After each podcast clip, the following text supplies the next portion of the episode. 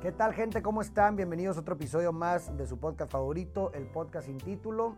Los había dejado un poco abandonados. Estuve, la verdad, las últimas dos semanas en friega. Tuvimos evento en Guanajuato, de ahí nos fuimos a, a Houston y de ahí nos fuimos a Tijuana, también una conferencia. Saludos a toda la gente que se dio cita a alguno de estos eventos. Estuvo padrísimo volver a tener contacto con la gente. De verdad que uno de repente se le olvida todo esto. Y pues bueno, ya cuando lo recuperas y vuelves a vivirlo, wow, es una sensación increíble. Pero bueno, sin más, el día de hoy tenemos un comentario de libro, un gran libro, seguramente has escuchado de él, seguramente te lo han recomendado. Y si no, la verdad creo que vas a encontrar mucha utilidad en este libro, es el libro de El arte de amar de Eric Fromm.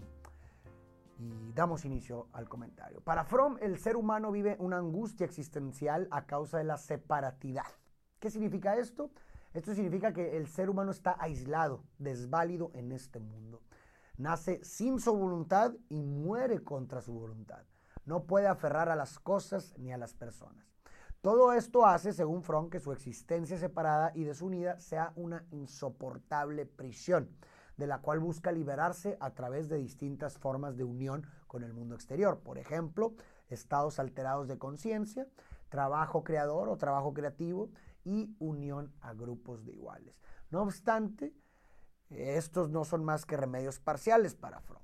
Para él, la única solución plena está en la fusión con una persona, o sea, en el amor. Decía Fromm, el amor capacita al hombre para superar su sentimiento de aislamiento y separatidad, y no obstante, permitirle mantener su integridad.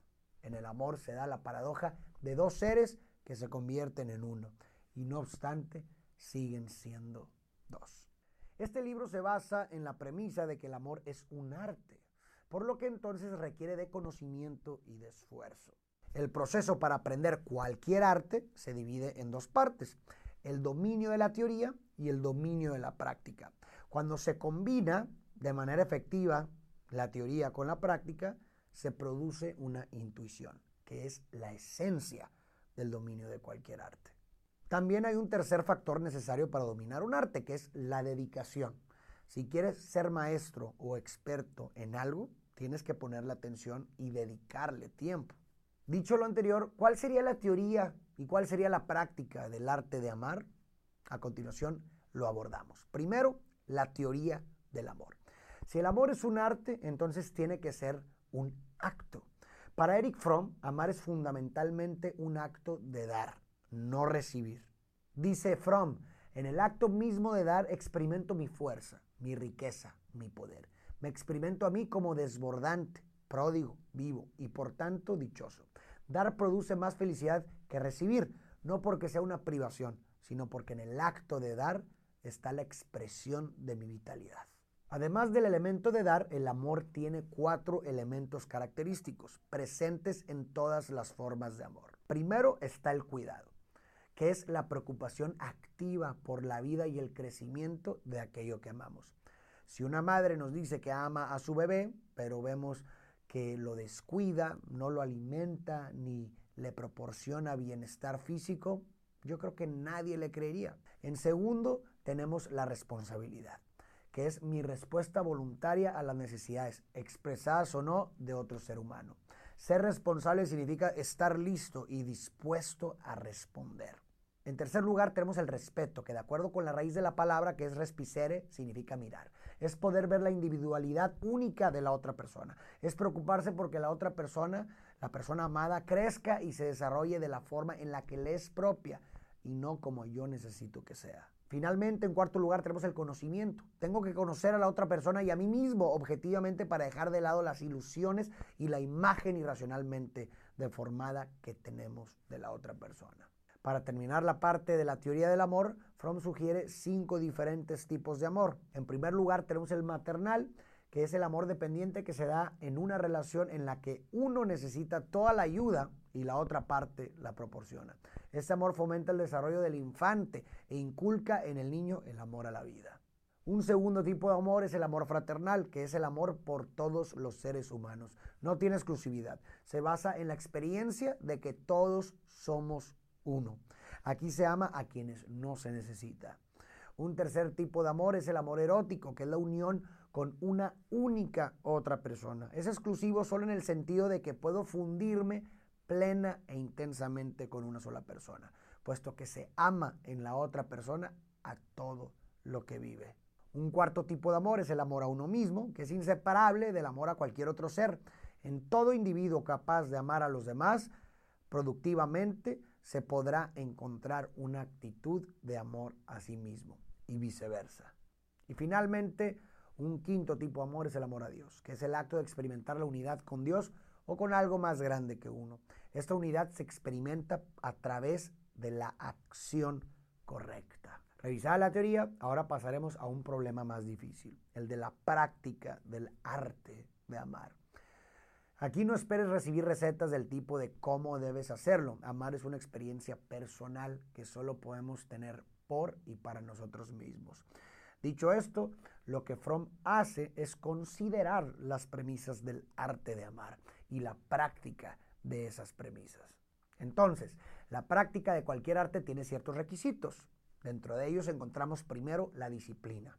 No se puede hacer algo bien si no se hace de manera disciplinada. ¿Solo practicas el amor cuando es conveniente? Eso no es disciplina. ¿Cómo se puede practicar la disciplina?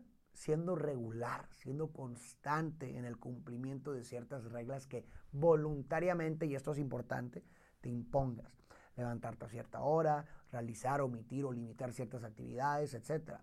Ojo, es fundamental que la disciplina no se practique como una regla impuesta desde afuera, sino desde la voluntad. Un segundo elemento importante en la práctica de cualquier arte es la concentración. Nuestra cultura nos lleva a una forma de vida difusa y desconcentrada. Esto se ve claramente en nuestra dificultad para estar a solas con nosotros mismos. Concentrarse en la relación con otros significa poder escuchar. La mayoría solo oye a los demás sin escuchar realmente. Un tercer elemento sería la paciencia.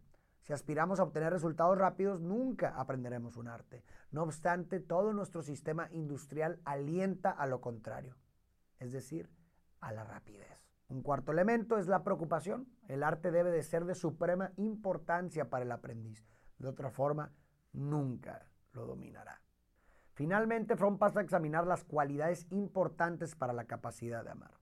La condición fundamental para el logro del amor es la superación del propio narcisismo, que hace que no veamos al otro como es, sino como necesitamos que sea. Para lograr lo anterior se requiere el desarrollo de humildad, objetividad y razón. Si quiero aprender el arte de amar, debo esforzarme por ser objetivo y ver la diferencia entre la imagen que tengo de una persona y de su conducta y la realidad de esa persona tal como es, libre de mis intereses, necesidades y temores. Otra cualidad necesaria para la práctica del arte de amar es la práctica de la fe, tanto en el otro como en uno mismo. Esto es estar seguro de la confianza, inmutabilidad y persistencia de sus y mis actitudes fundamentales, de la esencia de su y mi personalidad, de su y mi amor. Estar seguro de que tanto yo como el otro seremos en el futuro, ojo, esencialmente igual a lo que somos hoy. Y por lo tanto, de que sentiremos y actuaremos como ahora esperamos hacerlo. Amar significa comprometerse sin garantías, entregarse totalmente, por lo que el amor es un acto de fe. Y quien tenga poca fe, también tendrá poco amor. Asimismo, tener fe requiere de coraje, la capacidad de correr un riesgo, la disposición a aceptar incluso el dolor y la desilusión. Ser amado y amar requiere coraje, es decir, la valentía de atribuir a ciertos valores fundamentales importancia y dar el salto y apostar todo a esos valores. Finalmente, la última cualidad indispensable, según Fromm, para la práctica del arte de amar es el de la actividad. Ser activo en el pensamiento, en el sentimiento, con los ojos y los oídos durante todo el día, mantenerse receptivo.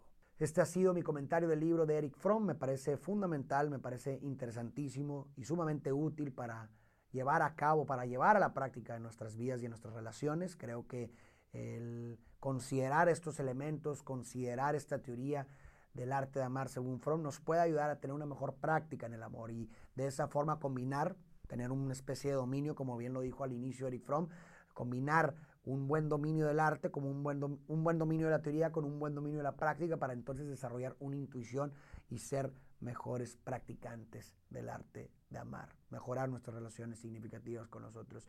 Espero que lo encuentres útil. Si no te has suscrito a este canal, te invito a que lo hagas en este momento. Si crees que este episodio le puede ayudar a alguien, ¿verdad? A conocer lo que es la teoría del arte de amar según Fromm. Si crees que a alguien le puede servir, te invito a que le compartas este video. Déjame tú tus comentarios, qué fue lo que más te gustó de este comentario, qué te voló la cabeza, qué te llevas de tarea, qué es útil, qué encuentras trascendente. Te invito a que me dejes un comentario para fomentar, para hacer viral, tratar de hacer viral este contenido que yo considero bastante sabio. Sin más, muchísimas gracias. Nos vemos en el próximo episodio.